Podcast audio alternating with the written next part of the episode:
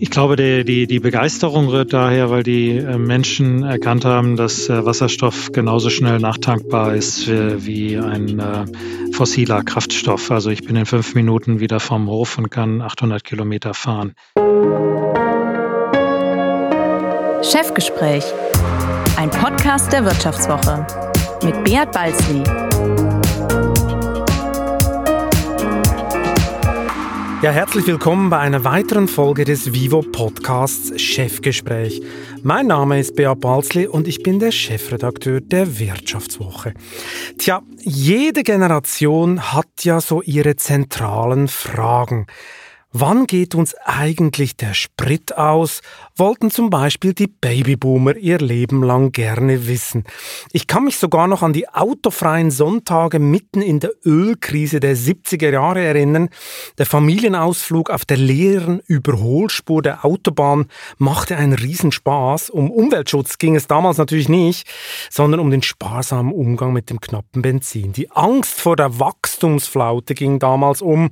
Darum beschäftigte die Volks Volkswirtschaftler auch jahrzehntelang die Peak-Oil-Theorie, also wann die maximale Ölfördermenge erreicht ist und die Vorräte gefährlich zur Neige gehen.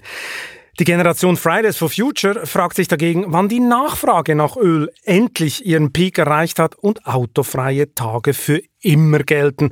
Die Greta-Fraktion fordert eine harte CO2-Reduktion, um den Klimawandel zu stoppen. Und das bringt so manches Geschäftsmodell in arge Schwierigkeiten, womit wir bei meinem heutigen Gast wären. Er ist einer von diesen Babyboomern, hält nichts von Verboten für Verbrennungsmotoren und glaubt an die Technologie vom Plug-in-Hybrid. Seine Firma gehört weltweit zu den fünf größten Zulieferern der Autoindustrie. Wolf Henning Scheider plant gerade 15.000 Stellen abzubauen. Er ist Vorsitzender des Vorstandes der ZF Friedrichshafen AG. Hallo Herr Scheider, schön, dass Sie heute mein Gast sind. Guten Tag, Herr Balsti. Herr Scheider, wir hatten es gerade davon. Sie haben eine wunderschöne Aussicht aus dem Büro, sehen auf dem Bodensee, sehen Richtung Schweiz. Viel mehr kann man derzeit ja auch nicht machen. Wie verbringen Sie eigentlich Ihre Lockdown-Abende? Ausgehen und essen geht ja gerade überhaupt nicht. Ja gut, dadurch, dass wir ein internationales Unternehmen sind, äh, ähm, bietet sich die Zeit gut an, um mit äh, Kollegen zu sprechen, die in einer anderen Zeitzone zu, sind. Und bisher hat man das mit Reisen getan. Das, äh, äh die Zeit verbringen wir jetzt am Videobildschirm.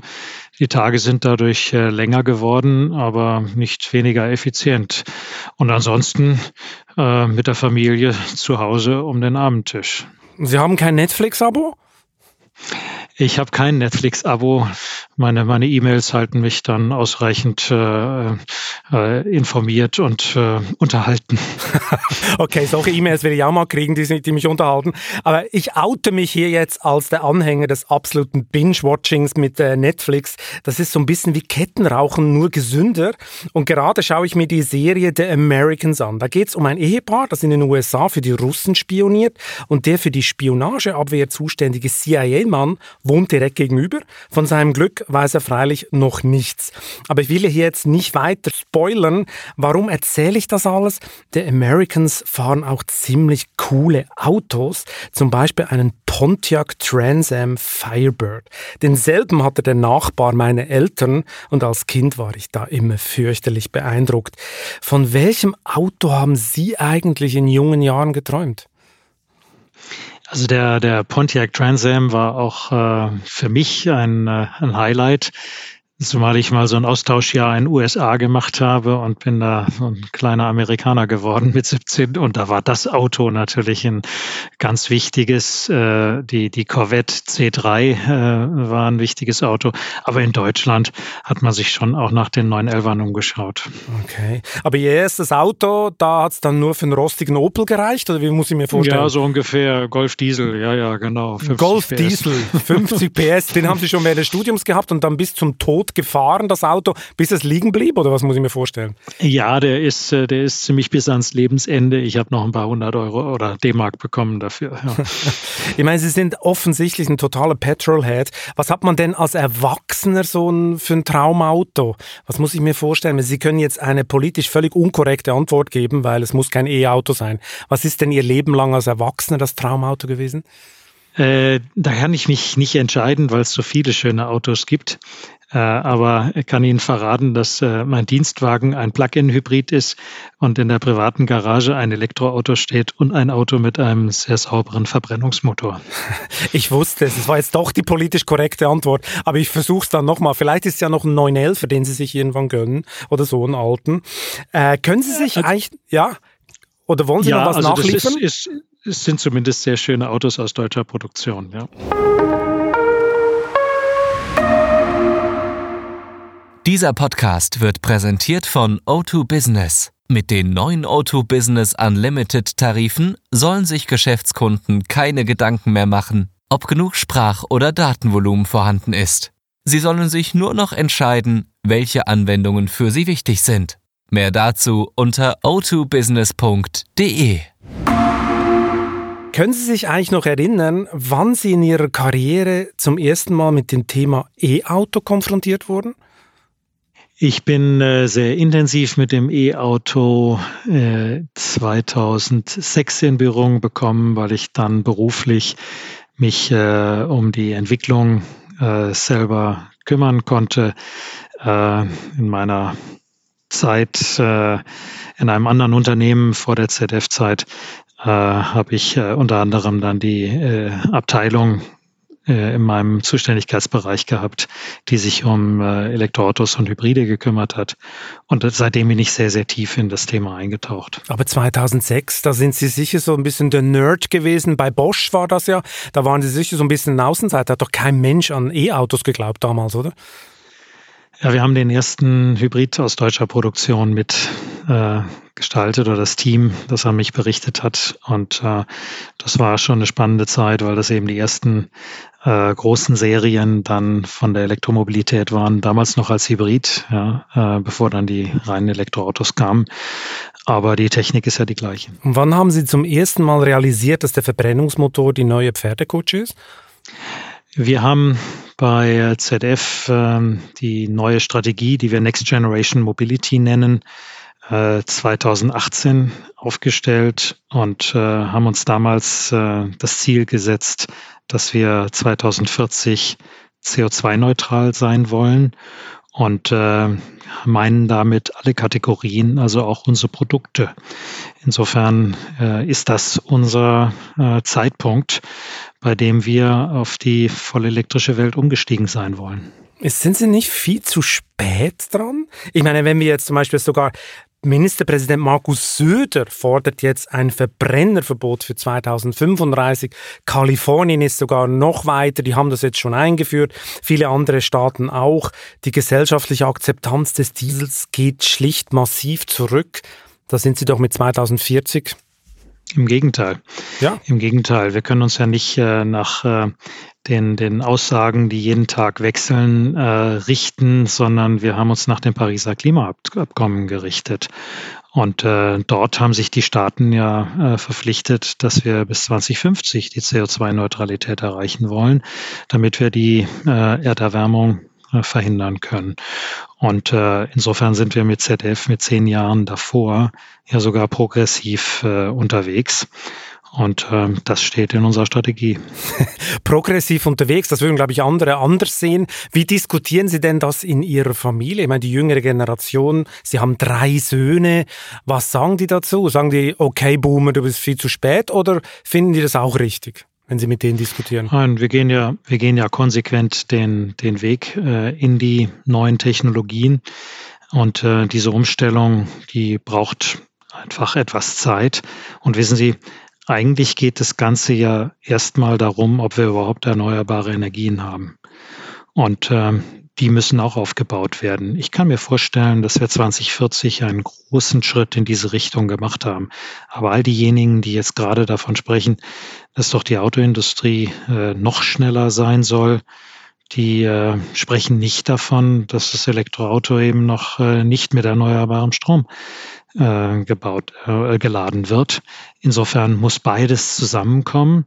Die Fahrzeuge, die jetzt verfügbar sind, die Ladeinfrastruktur, also die Netze und dann vor allem eben auch der Strom, der tatsächlich erneuerbar erzeugt wurde. Sonst haben wir ja nur die eine Energiequelle mit der anderen fossilen ausgetauscht. Also Sie sind jetzt noch nicht so ein Riesenfan von E-Mobilität, wenn ich das richtig raushöre.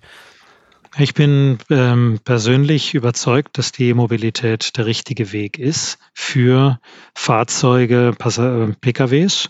Ja, für äh, schwere Nutzfahrzeuge braucht man wahrscheinlich noch andere Technologien äh, als äh, Energieträger zumindest. Ja, aber die batterieelektrische Mobilität, die wird im Pkw-Bereich äh, schon der Weg sein.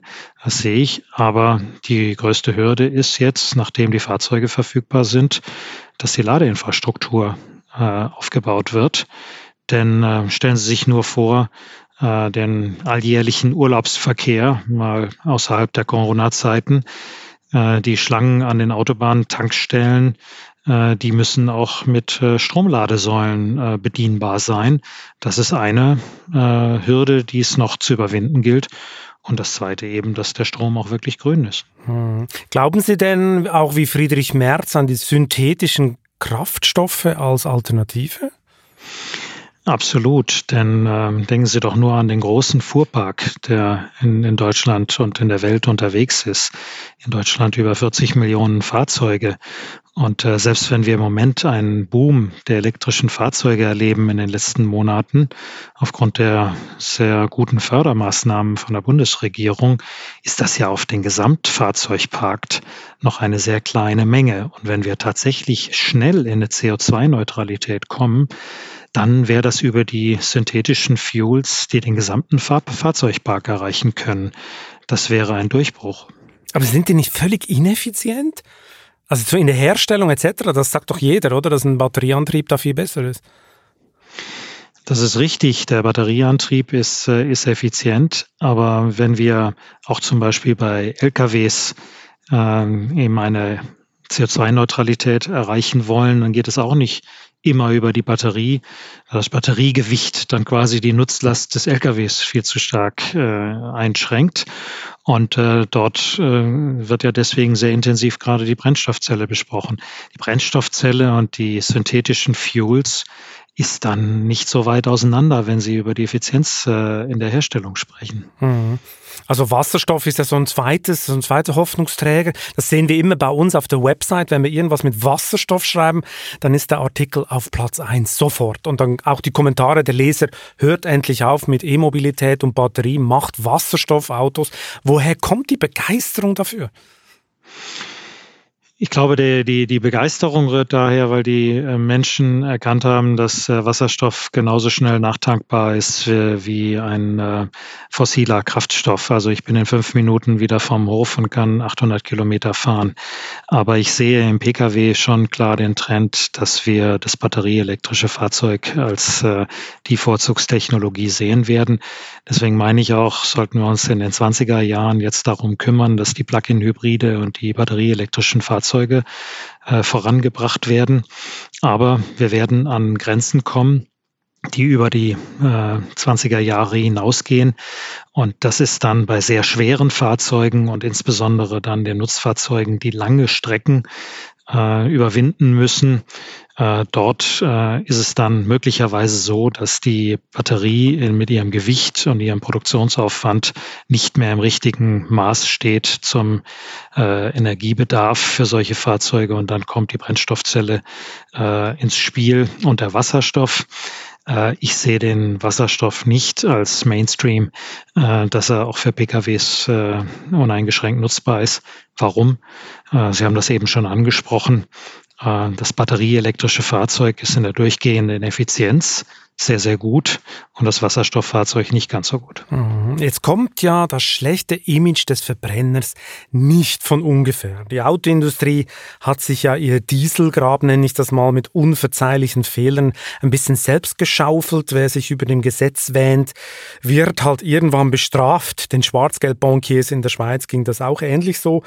ZF ist ja da keine Ausnahme. Die Stuttgarter Staatsanwaltschaft hat ihnen ein Bußgeld von über 42 Millionen Euro aufgebrummt. Sie haben es auf Versäumnisse im mittleren Management geschoben. Das kommt mir so bekannt vor. Die Kleinen hängt man und die Großen lässt man laufen, oder wie muss ich mir das vorstellen? Wir haben da nichts geschoben, sondern äh, es ist so, dass äh, äh, Softwarepakete äh, die alleine schon die Möglichkeit bieten, dass äh, man mit ihnen möglicherweise etwas tun sollte, was nicht legal ist, dass äh, äh, das eben unterbunden werden muss. Und wir als Unternehmen haben die Pflicht, dass wir äh, Mechanismen einführen, Schulungsprogramme, aber auch äh, Reviews und Absicherungsmaßnahmen, dass eben eine Software überhaupt nicht erst die Möglichkeit bietet, dass irgendetwas passieren kann. Und äh, das war äh, eben vor einem über einem Jahrzehnt nicht der Fall. Inzwischen ist das bei ZF äh, längst umgesetzt. Das haben wir schon vor vielen Jahren eingeführt, diese ganzen Prozesse. Äh, aber eben die Verfahren kommen ja meistens sehr, sehr viel später. Und das war das Thema, was Sie eben angesprochen haben, was wir dann mit der Staatsanwaltschaft dieses Jahr abgeschlossen haben. Äh, aber die Staatsanwaltschaft hat auch ausdrücklich äh, betont, es war eben nur die Möglichkeit, dass man mit dieser Software etwas machen kann, was nicht legal ist. Das heißt aber nicht, dass das auch passiert ist. Aber trotzdem Versäumnisse im mittleren Management, das war ja O-Ton. Äh, da fragt man sich so ein bisschen, ähm, kann es sein, dass deutsche Automanager gar nicht so richtig wissen, was in ihrer Firma vorkommt, weil das haben wir schon bei anderen Konzernen auch gehört, dass es irgendwelche äh, subalternen Ingenieure hätten irgendwas gebastelt und die Konzernspitze wusste von nichts. Es klingt so wie ein Muster, dass sich die Konzernspitze da ein bisschen freispricht. Also das wusste doch auch bei ZF, nehme ich an, irgendjemand, wie diese Software funktioniert, oder? Also wenn man, wenn man in eine neue Technologie einsteigt, das heißt die die Software ist äh, in unserem Haus noch gar nicht so lange äh, im, im Gebrauch, ja, um unsere Produkte. Wir sind ja nicht im Verbrennungsmotor. Wir haben ja, es geht ja bei uns um Getriebe und äh, die Software Pakete in dieser Größenordnung, die sind eben erst um das Jahr 2000 überhaupt äh, in diese Größenordnung hineingekommen. Und die Komplexität ist in der Zeit auch enorm äh, gestiegen. Und dann bei einem Unternehmen mit vielen tausend Mitarbeitern, äh, da ist das äh, durchaus so, dass diese Themen nicht unmittelbar bekannt sein konnten. Heute ist man schlauer. Ja, hinterher kann man das immer alles, alles sehen. Und inzwischen sind natürlich auch alle äh, Unternehmen mit ihren Compliance-Abteilungen, so auch ZF, intensiv äh, in, in diesen äh, Themen alert. Und äh, wir überprüfen das ständig durch interne Audits und äh, sehr strukturierte Prozesse, dass solche Themen nicht passieren kann. Aber wenn man neu in so ein Thema einsteigen kann, ja, dann ist das nicht immer gewährleistet. Und Dieselgate ist jetzt für Sie erledigt, juristisch? Ja, ja. Okay, was die Transformation anbetrifft, aber allerdings noch gar nicht, oder? Da, da ist man jetzt mittendrin, was das Ganze ausgelöst hat. Äh, ich glaube, Sie nennen es nicht Transformation, sondern eher Disruption, vor allem weil Brüssel natürlich in Sachen CO2 massiven Druck macht. Macht Brüssel zu viel Druck in Ihren Augen? Ach, wissen Sie, das, das, das muss man differenziert betrachten dass äh, Brüssel sich um die äh, Klimapolitik kümmert und äh, gegen die Klimaerwärmung äh, arbeitet, ist völlig gerechtfertigt. Was aber in äh, Brüssel aus meiner Sicht äh, nicht zusammenhängt, ist äh, der Blick auf das Ganze. Das heißt, die Klimapolitik äh, vereinbar zu machen mit der Arbeitsplatzsituation und auch mit der Energiepolitik. Und da fehlen mir einfach die Konzepte. Da höre ich immer nur aus Brüssel, das haben wir alles im Blick. Und ich frage mich aber, wo die Konzepte sind. Und äh, ich hoffe, dass äh, Sie äh, mit Ihren äh, hervorragenden Journalisten da dichter dran sind und ich, dass ich es vielleicht mal in der Wirtschaftswoche lesen kann. Aber im Moment fehlt mir da das Konzept aus Brüssel, das dieses Thema gesamtheitlich löst. Ja. Denn nur äh, Green Deal zu sagen, aber dann äh, bei der Energiepolitik beispielsweise ähm, noch nicht eben den Fahrplan zu haben, äh, wie ich eben mit erneuerbaren Energien das auch alles hinbekommen möchte, ist nur ein Beispiel. Und das zweite eben die Arbeitsplatztransformation einfach nur als gegeben äh, anzukündigen. Das halte ich äh, für oberflächlich. Bei der Energiepolitik äh, das kennen wir uns ein bisschen aus, da ZF einer der größten Anbieter für Windkraftanlagen äh, beziehungsweise Zulieferer auch für die Windkraftindustrie ist, einer der größten der Welt. Und äh, da sehen wir noch nicht, wie Europa das hinkriegen möchte, dass dieser Green Deal auch entsprechend untermauert ist. Und das ist für mich dann Aktionismus, wenn man dann äh, auf äh, Autoregulierung geht, aber eigentlich die Systeme im Hintergrund noch nicht klar sind. Und ich hoffe, dass da in nächster Zeit ein bisschen Klarheit reinkommt, wie das Ganze funktioniert. Ist es denn dilettantisch gemacht oder glauben Sie, es ist eher einfach Aktivismus, der die wirtschaftlichen Belange ein bisschen vergisst?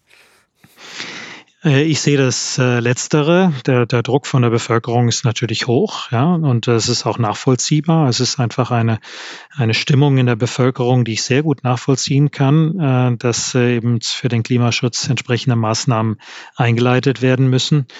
Äh, und insofern ist es erstmal Aktivität, es ist Reden. Ähm, wie gesagt, mir fehlt jetzt das schlüssige Konzept. Vielleicht muss man noch ein bisschen Geduld haben, aber äh, das erwarte ich von der Politik, dass man dann eben auch verstehen kann, äh, wie man sich die Arbeitsplatztransformation und eben die Energiepolitik schlüssig vorstellt, damit das Ganze Hand in Hand funktioniert. Das klar ist, Klimaschutz muss sein, aber es soll nicht nur eine, eine Rede sein, sondern wir müssen auch wissen, ja, so kann es funktionieren, so kriegen wir das tatsächlich hin, sonst reiben wir uns doch nur in ein paar Jahren die Augen. Auf Gnade kann Ihre Branche allerdings nicht hoffen, oder nach der Performance äh, im Dieselgate. Und jetzt droht Ihnen ja mit dem Plug-in-Hybrid eigentlich das nächste Desaster, weil selbst Bosch-Chef Denner hat das öffentlich gesagt, unter anderem in der Vivo. Äh, so wie der Plug-in-Hybrid heute benutzt wird, ist die Gefahr groß, dass der nächste Dieselgate 2.0 kommt. Das sehe ich anders.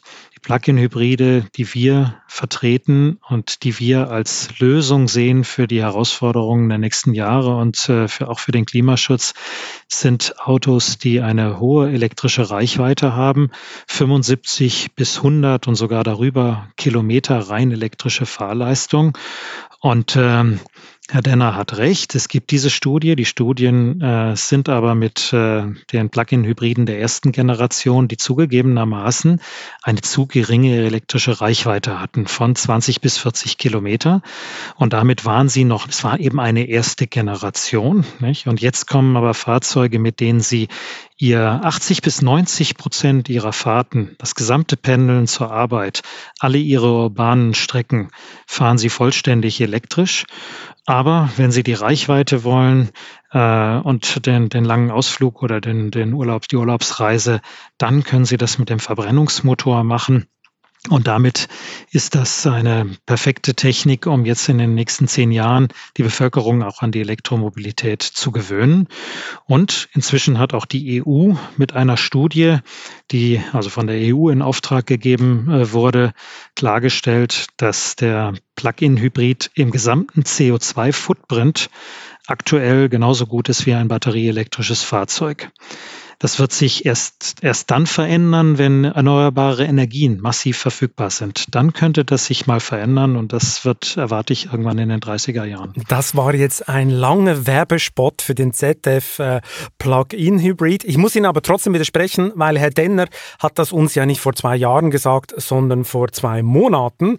Also das ist eine brandneue äh, Information gewesen. Das ist jetzt auch ein Thema beim VDA. Die offiziellen Verbrauchswerte der Plug-in Hybride sind einfach einfach reine Theorie, oder? Viel zu schwere Autos fahren mit zu kleinen Benzinmotoren rum und das Ladekabel für die ja, Batterie liegt verpackt im Kofferraum. Da gibt es ganz viele Studien, die das bestätigen. Also so einfach ja. ist es nicht, wie Sie es darstellen. Herr Balzli, Herr Balzli, ich muss Ihnen widersprechen. Die Studie, die, äh, die äh, Herr Denner auch zitiert hat, die kennen wir auch. Und äh, es ist äh, ganz präzise so, dass Privatbesitzer, die einen Plug-in-Hybrid sich kaufen, auch zu 50 Prozent elektrisch fahren.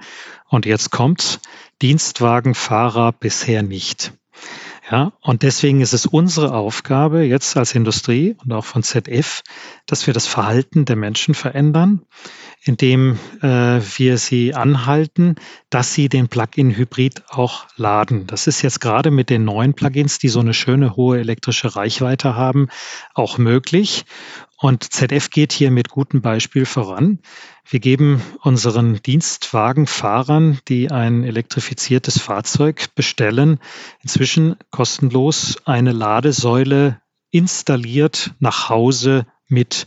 Und seitdem wir das tun, haben wir unsere Dienstwagenflotte in diesem Jahr auf 80 Prozent Plug-in und batterieelektrische Fahrzeuge angehoben ja, in der Bestellung. Und wir messen bei ZF mit der Zustimmung der Mitarbeiter die, elektrische, äh, die ähm, elektrisch äh, gefahrene Leistung dieser Dienstfahrzeuge. Und wir sind inzwischen nahe 50 Prozent, ganz knapp unter 50 Prozent in der Flotte äh, des elektrischen Fahrens. Und das ist genau das, was wir tun müssen. Ja, wir müssen die, die Menschen anhalten, zum Beispiel über Lademöglichkeiten, äh, dass sie das äh, Fahrzeug auch richtig nutzen. Wir sind auch dabei, jetzt äh, digitale Helfer einzuführen. Zum Beispiel, dass wenn Sie in eine Umweltzone fahren, äh, das Fahrzeug den Verbrennungsmotor überhaupt nicht mehr zulässt, also quasi abschaltet und dem Fahrer rechtzeitig nach seinem Fahrprofil, das machen wir mit künstlicher Intelligenz, dass wir sein Fahrprofil analysieren im Fahrzeug und ihm dann Hinweise geben, äh, wann er frühzeitig laden sollte, damit sein Fahrprofil auch weiterhin elektrisch stattfindet. Das sind alles Technologien, die in diesen ersten Generationen nicht da waren, wie aber üblich. Ja, wir haben eben die erste Generation eingeführt, wir lernen und jetzt kommen diese Fahrzeuge und mit diesen Technologien bin ich zuversichtlich, dass diese Fahrzeuge auch entsprechend genutzt werden und damit äh, eben den Beitrag zum Klimaschutz auch bringen. Aber Ihr heftiges Plädoyer hat ja auch damit zu tun, dass die Marge eines Plug-in-Hybrids viel größer ist als ein normales E-Auto. Dafür könnten Sie auch gleich plädieren, so wie Tesla es macht. Aber Sie machen natürlich ein Hybrid, weil äh, wir haben dann zwei Motoren, wir haben mehr Technologie drin, es ist mehr Marge drin. Es ist auch äh, das ein Thema. Es geht nicht nur um die Umwelt beim Plug-in-Hybrid. Es ist ein Transformationsmodell, an dem man mehr Geld verdient. Das ist ja auch. Auch, auch auch da muss ich Ihnen widersprechen, weil der Plug-in-Hybrid hat ja eine deutlich kleinere Batterie, äh, ja, und hat aber die zwei Antriebe drin. Das batterieelektrische Fahrzeug hat dafür die sehr, sehr große Batterie. Äh, das macht übrigens auch den, den CO2-Footprint in der Produktion aus. Ja, der Plug-in-Hybrid ist dort besser, weil er eben nicht eine solche große Batterie äh, mit, sich, mit sich trägt. In Summe sind die beiden dann äh, im, im Lebenszyklus CO2-mäßig neutral. Aber übrigens bei den Kosten ist es auch so, dass für die Automobilindustrie die elektrifizierten Fahrzeuge zunächst mal in der Marge anspruchsvoller sind, also sprich schlechter sind. Äh, das gilt äh, sowohl für den Plug-in als auch für das batterieelektrische Fahrzeug, denn der Endverbraucher wird diese neue Technologie, die naturgemäß erstmal etwas teurer ist, äh, nicht einfach im Preis bezahlen wollen. Und entsprechend sind die Fahrzeuge eingepreist, dass sie, dass sie nicht die Marge bringen wie der klassische Verbrennungsmotor das, das Fahrzeug mit Verbrennungsmotor. Darum will Herr Söder ja jetzt noch höhere E-Auto-Prämien, äh, er gerade gefordert. Das ist ein richtiger Weg aus Ihrer Sicht? Die Maßnahme der, der E-Auto-Förderung äh, hat zu einem äh, sehr deutlichen Anstieg der Elektrifizierung in Deutschland geführt. Wir hatten jetzt in den letzten beiden Monaten 16 Prozent äh, Anteil an allen Neufahrzeugen äh, mit Elektrifizierung, zur Hälfte Plug-in, zur Hälfte batterieelektrisch. Insofern war diese Förderung sehr wirksam. Äh, jetzt muss man natürlich sehen, äh, wie das, äh, wie das weitergeht. In anderen Staaten ist ein solch hoher Elektrifizierungsanteil auch schnell wieder runtergegangen, wenn die Förderung ausgelaufen ist. Ich würde aber keinesfalls dafür plädieren, dass die Förderung noch weiter nach oben genommen wird. Jetzt hat ja die ganze Situation, über die wir hier reden, auch massive Folgen für ZF, oder? Transformation, Corona-Krise. Sie müssen 15.000 Stellen weltweit abbauen. Allein in Deutschland sind es, glaube ich, 7500. Ist das das letzte Wort? Gut, im Moment ist natürlich äh, Corona wie ein Reset für unsere Industrie. Ja. Viele Dinge äh, sind, mussten völlig neu durchdacht werden, dadurch, dass äh, 25 Millionen Neufahrzeuge äh, im Vergleich zum Vorjahr dieses Jahr weniger gebaut werden.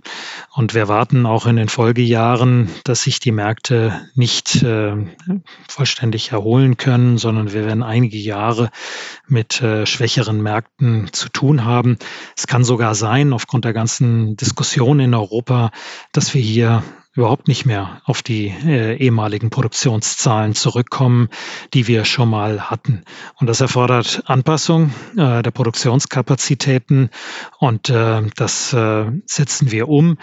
Wir haben aber angekündigt, dass wir das ähm, im äh, intensiven Dialog mit unseren Betriebsräten, mit den Gewerkschaften ähm, ausplanen, haben uns deswegen auch Zeit genommen, diese Anpassung bis 2025 durchzuführen, nützen in der Zwischenzeit äh, die Maßnahmen der Kurzarbeit und einen ähm, eigenen Tarifvertrag, den wir mit der IG Metall abgeschlossen haben, der uns die Möglichkeit gibt, die Arbeitszeit zu reduzieren, auch in den Folgejahren und auf die Weise eben im Dialog versuchen, diesen Arbeitsplatzabbau sozialverträglich umzusetzen. Aber ja, wir müssen diese Kapazitäten reduzieren. Um 15.000 ist das letzte Wort oder können, könnte es sein, dass Sie Ende nächsten Jahres meinen, nee, wir müssen, glaube ich, das noch ein bisschen hochsetzen. Es werden vielleicht 20, 25.000. In der aktuellen Zeit äh, ist äh, ein äh, Vorausschauen über zwei Jahre fast gar nicht möglich. Ja, sondern wir machen das natürlich alles prämissenbasiert, dass wir Annahmen treffen, wie die Marktentwicklungen sich äh, äh, möglicherweise erholen werden. Und vor diesem Hintergrund äh, ist die Zahl entstanden und ist die richtige Zahl. Ich sehe im Moment überhaupt keinen Grund an etwas anderes äh, äh zu, zu glauben. Aber es ist eben äh, deutlich schwieriger geworden, äh, Märkte genau einzuschätzen. Der politische Einfluss ist höher, das Verbraucherverhalten ändert sich. Insofern äh, ist nicht ganz äh, ähm, sicher zu sagen, äh, wo wir in zwei Jahren stehen und welche Maßnahmen dann die richtigen sind. Ähm, von allem dem, was ich heute weiß, bin ich zuversichtlich, dass wir äh, das richtige Programm gestartet haben. Okay, aber in Stein gemeißelt ist es dann doch noch nicht. Jetzt spielen ja nicht alle in ihrer Liga. Es gibt auch viele Zulieferer, die deutlich klein sind. Sie selber haben natürlich als ZF auch Zulieferer. Was halten Sie eigentlich von dieser Gewerkschaftsidee, so, so eine Auffanggesellschaft zu gründen, um Zulieferer aufzukaufen? Ist das einfach äh, Sterben auf Raten oder ein bisschen, äh, oder was ist das?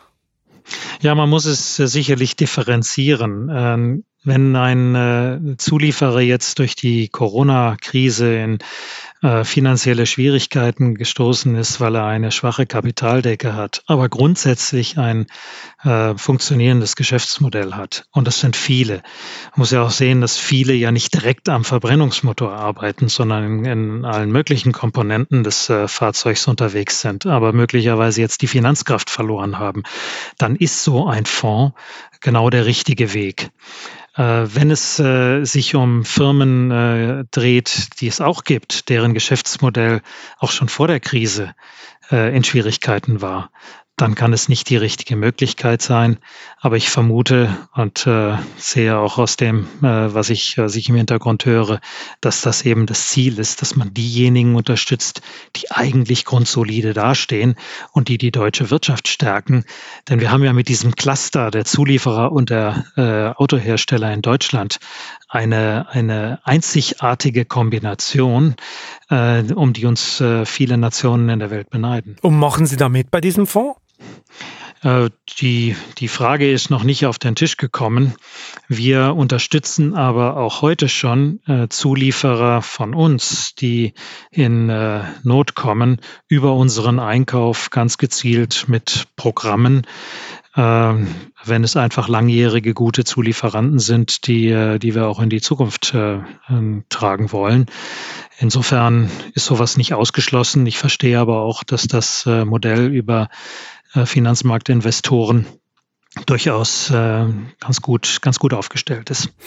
Jetzt ist es ja so, wenn Sie an der Börse wären, hätten Sie, glaube ich, jetzt ein Problem trotz Ihrer Projekte, Zukäufe, äh, rein aus der Branchensicht, da wären Sie ein gefundenes Fressen für Shortseller. Also wenn man im ersten Halbjahr beinahe eine Milliarde, ich glaube 900 Millionen Verlust waren es, äh, macht, dann braucht man ja einen netten Aktionär wie die Zeppelin Stiftung. Was geht einem eigentlich als CEO durch den Kopf, wenn man fast eine Milliarde verliert in einem halben Leben? Schluckt man da mal leer? Hat man da, schläft man mal schlechter oder ist man schon so cool, dass man sich sagt, ist halt dumm gelaufen. Na gut, das zweite Quartal war natürlich schon beeindruckend. Ja, und, äh, beeindruckend, ja. beeindruckend klingt total harmlos. Es war vernichtend, oder? Ja, und, und wenn mal, wenn mal zwei Drittel des Umsatzes über Nacht weg sind, nicht, dann, äh, dann äh, können Sie davon ausgehen, dass auch mal eine Nacht schlaflos ist oder auch mehrere. Nicht, äh, das war natürlich eine Phase, wo wir auch ja nur noch auf Sicht auf den nächsten Tag fahren konnten. Und äh, da ging es tatsächlich auch darum, alle Register zu ziehen, dass man auf Eventualitäten weiterer Monate, die so schlecht sein könnten, vorbereitet sind.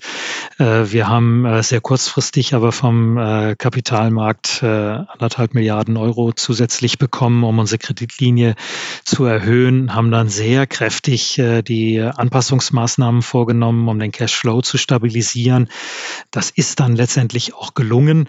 Und nachdem es dann im, nach dem zweiten Quartal wieder etwas besser ging, äh, sind wir da äh, konnten wir dann wieder auf Sicht planen ein bisschen ruhiger das Ganze angehen. Aber im zweiten Quartal war das schon eine sehr intensive Aktivität, äh, auch mit dem Kapitalmarkt, um uns äh, äh, stabil zu stellen. Wir sind dann vor äh, drei Wochen äh, an den Kapitalmarkt und haben nochmal anderthalb Milliarden in Anleihen äh, ausgegeben und die waren mehrfach überzeichnet.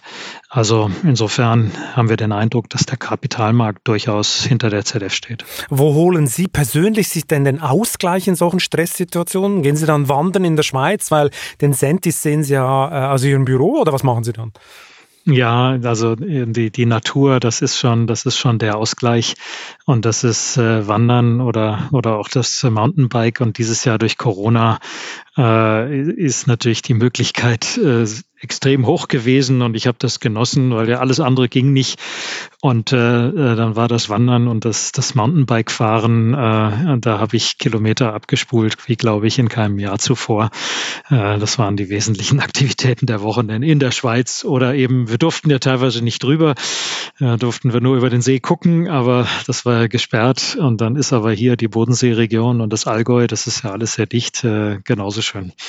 Gibt es eigentlich auch in dieser Krise Innovationen und Projekte, die erst dank des Corona-Drucks auf den Weg gebracht wurden, wo man so ein bisschen sagen kann, es war fast so ein Innovationskatalysator? Also für uns, wir sehen Corona als einen Reset und wir haben tatsächlich zwar im Rahmen der gleichen Strategie, die wir festhalten, aber wir haben noch stärker fokussiert, noch stärker umpriorisiert. Ein Beispiel ist, dass wir äh, noch ein großes Projekt äh, an Bord hatten für äh, verbrennungsmotorische Anwendungen, äh, das wir dieses Jahr komplett gestoppt haben. Und wir haben uns dann entschlossen, äh, im äh, Juni diesen Jahres, dass wir kein Projekt mehr starten, das für den Verbrennungsmotor geeignet ist, sondern unsere Kapazitäten ausschließlich auf die Elektromobilität äh, fokussieren. Wir sehen die Elektromobilität durch Covid stärker äh, schneller kommen. Sicherlich auch Grund, aufgrund der politischen Aktivitäten ja, und die, die Fördermaßnahmen. Aber das ist ein, ein Beschleunigungstreiber gewesen. Und äh, ich habe auch den Eindruck, dass im Bereich der Elektronik und der Software sich auch eine Beschleunigung ergeben hat. Äh, da auch unsere Kunden äh, die Krise doch als einen Reset genommen haben, um jetzt äh, einige Plattformen neu aufzusetzen, andere komplett aus dem Programm zu nehmen. Also in Summe auch die Digitalisierung, natürlich auch über unsere äh, Videokonferenzen, aber bis tief in das Unternehmen rein, weil man aufgrund von Kurzarbeit gar nicht die Kapazitäten hatte, musste aber doch die Prozesse am Laufen haben. Da sind ganz schnell äh, kreative Digitalinstrumente äh, in, ins, ins Leben gerufen worden, für die man sonst vielleicht Jahre gebraucht hätte, um sie einzuführen. Und das bleibt jetzt natürlich. Das gibt uns jetzt den Schwung, weil die Mitarbeiter gesehen haben, das funktioniert ja richtig gut. Dann machen wir doch weiter damit. Also diese drei Themen sind nur Beispiele, äh, weshalb ich sage, Covid ist wie ein Reset und äh, an manchen Stellen geht es jetzt mit, mit vielfacher Geschwindigkeit weiter. Kunden ist, es, ist ein gutes Stichwort. Äh, können Sie sich eigentlich von Tesla etwas abgucken? Ich nehme mal an, Sie sind Zulieferer im neuen Werk in Berlin, oder? Äh, Tesla ist für uns ein, ein guter Kunde, den wir, den wir sehr, sehr, sehr schätzen, wie unsere anderen Kunden äh, ganz genauso. Aber was Sie von denen aus abgucken können, das wollen Sie mir nicht verraten. Äh, wir haben ja nicht nur mit Tesla, sondern äh, wir haben schon einige Jahre Erfahrung, dass äh, Startup-Kunden und Tesla war ja auch mal ein Startup, heute würde ich es sicherlich nicht mehr so bezeichnen, sondern er hat sich natürlich jetzt über die vielen Jahre etabliert, aber aus der Zeit, äh, wo ähm, noch andere Unternehmen entstanden sind, bei denen ZF häufig guter Partner ist. Wir werden noch demnächst äh, da durchaus noch die ein oder andere Veröffentlichung machen, beziehungsweise da kommen Kunden raus, die veröffentlichen, dass sie mit ZF zusammenarbeiten. Da ist durchaus ein Unterschied gewesen, dass die äh, einen sehr hohen Drang nach mehr Geschwindigkeit haben gehen manchmal allerdings auch an die Grenzen in der Validierung, äh, dass die Produkte dann auch wirklich, wenn sie auf der Straße sind, so funktionieren. Ähm, ja, was sich ein etablierter Hersteller nicht leisten kann, weil er dann sofort äh, verrissen würde, zu Recht von den Kunden. Äh, da sind die, die Jungen manchmal schneller und da hat sich unser Unternehmen, unsere Entwicklungsabteilung hat sich angepasst. Und heute haben wir viele Prozesse, die wir beschleunigt haben und trotzdem die Qualität und die Validierung, die Sicherheit ähm, äh, hineinbekommen haben. Das haben wir von denen gelernt und das war eigentlich eine Freude. Am Anfang stand man davor und wusste nicht, wie es geht. Und äh, heute machen wir es einfach, weil wir es gelernt haben. Okay, heute sind alle ein bisschen Elon Musk. äh, wenn, man, wenn man sich das Jahr jetzt so ein bisschen anguckt, sieht man ja, dass es bei den großen Automobilherstellern in Deutschland jetzt vielleicht doch nicht so schlecht kommt, wie anfänglich gedacht. Jetzt kam auch BMW mit tollen Zahlen und überall ist eigentlich die Begründung immer dieselbe. Das China-Geschäft ist schneller und besser zurückgekommen. Äh, darum betreibt ja auch Angela Merkel eine sehr pragmatische Picking-Politik, um das mal so zu sagen, und wechselt nicht vollends ins Lager der Amerikaner. Wie wichtig ist denn China für Sie? Ja, es ist für uns äh, wie, wie, genauso wichtig für die anderen äh, äh Hersteller. ZDF ist relativ gleichmäßig verteilt, äh, so wie auch die Märkte in der Welt äh, äh, verteilt sind. Insofern äh, sind wir froh, dass wir jetzt ein gutes China-Geschäft haben. Die sind deutlich schneller aus der Krise rausgekommen, laufen im Moment sogar über Vorjahr. Das hat äh, uns ein drittes Quartal beschert, was doch ein bisschen besser war, als wir das alle erwartet hatten.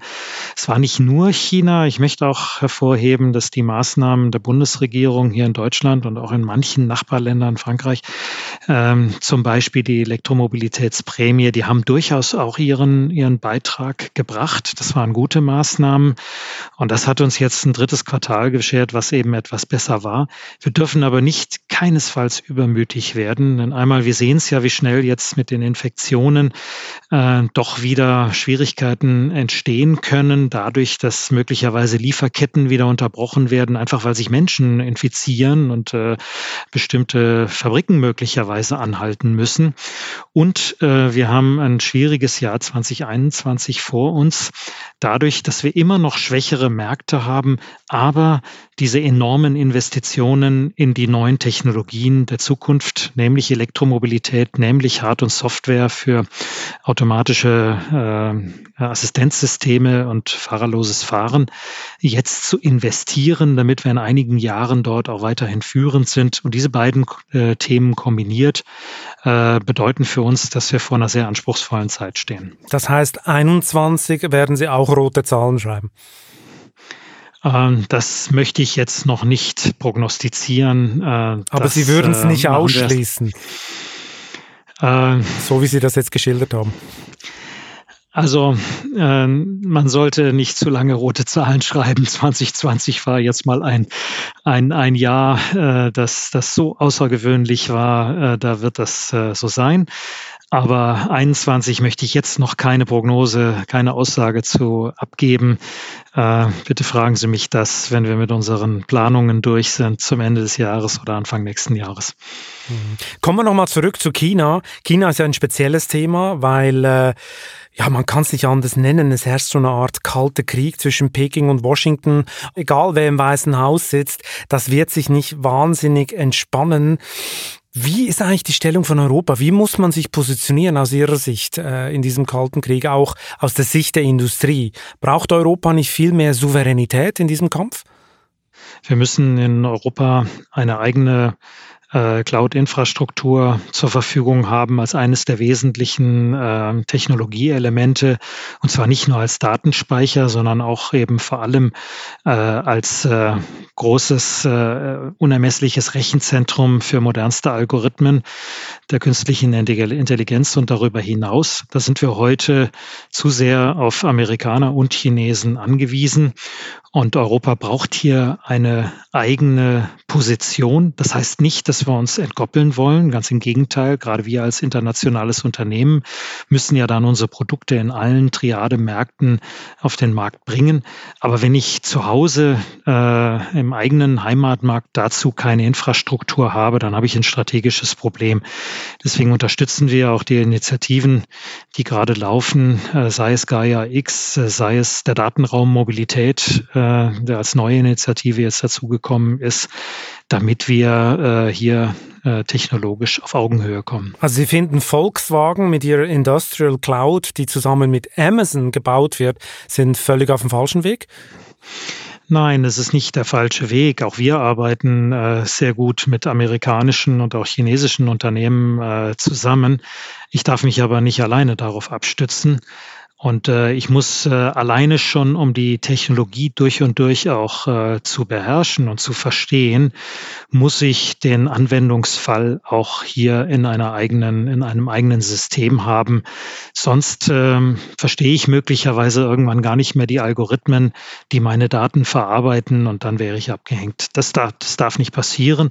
Da müssen wir in Deutschland und in Europa vorne dran sein. Ich sehe da auch sehr gute Chancen, da wir äh, ausreichend Institute haben, beispielsweise für künstliche Intelligenz, aber auch viele andere Themen, äh, mit denen wir uns überhaupt nicht verstecken können, sondern in der Kombination Industrie, Institute, äh, ein staatliches Augenmerk und manchmal Koordination dahinter äh, oder auch äh, zielgerichtete Förderung.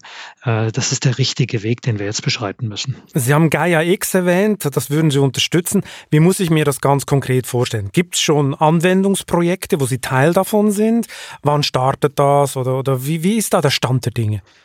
Wir sind, wir sind in einer Initiative äh, aktiv, die ganz konkret jetzt die ersten Anwendungsfälle dazu starten wird. Ich äh, möchte heute noch nicht zu viel verraten. Anfang Dezember haben wir eine gemeinsame Pressekonferenz, um äh, diesen Use Case äh, zu veröffentlichen. Da werden Sie dann äh, ein bisschen genaueres hören, wie das ganz handfest und pragmatisch äh, in die Umsetzung gehen kann. Und das wird dann auch bei ZF konkrete Folgen haben. Da ist äh, ZF eins der Gründungsunternehmen und das bedeutet dann äh, digitale Vernetzung äh, über die Industrie, über das einzelne Unternehmen hinweg. Und äh, das äh, wird uns in unseren gesamten Digitalisierungsprozessen nachhaltig äh, verändern. Und wer leitet denn das Projekt? Das macht ja sicher nicht Herr Altmaier.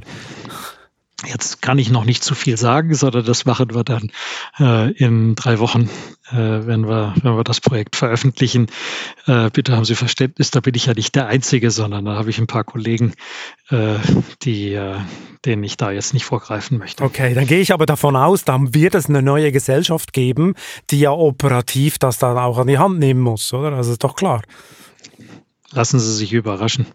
Es gibt ja schon teilweise aber solche Dinge. Ja, wir haben bereits seit seit einem Jahrzehnt haben wir als äh, Zulieferer zum Beispiel eine gemeinsame digitale Einkaufsplattform. Äh, das waren die Vorläufer und jetzt gehen wir einfach noch mal in die nächste Generation und äh, eine, eine Nummer größer. Lassen Sie okay. sich überraschen. Das ist dann die deutsche Cloud der deutschen Industrie. Also anders kann ich mir das nicht vorstellen. Oder? Das müsst ihr ja dann irgendwie so bauen, oder? Lassen Sie sich überraschen. Herr Scheider, Herr Scheider. Ja, ich sehe schon, Sie sind eine harte Nuss. Herr Scheider, das hat sehr viel Spaß gemacht, äh, das Gespräch mit Ihnen. Und äh, ja, ich hoffe, dass wir uns bald mal wieder hören oder vielleicht sogar in Friedrichshafen treffen. Herr Balzli, vielen Dank. Äh, es hat mir auch viel Spaß gemacht und äh, Sie als Schweizer hoffe ich doch mal, äh, dass wir uns hier in der Grenzregion auch persönlich treffen. Ja, ich komme garantiert vorbei. Und für die Zuhörerinnen und Zuhörer noch der Hinweis, ZF Friedrichshafen gehört auch zu den Top 500 Weltmarktführern, die die Wirtschaftswoche gerade veröffentlicht hat. Das Sonderheft gibt es derzeit am Kiosk oder unter www.vivo.de slash Sonderheft. Es ist die Bibel des deutschen Exportwunders. Ungelogen. Ich wünsche Ihnen viel Spaß beim Lesen und eine schöne Zeit bis zum nächsten Chefgespräch.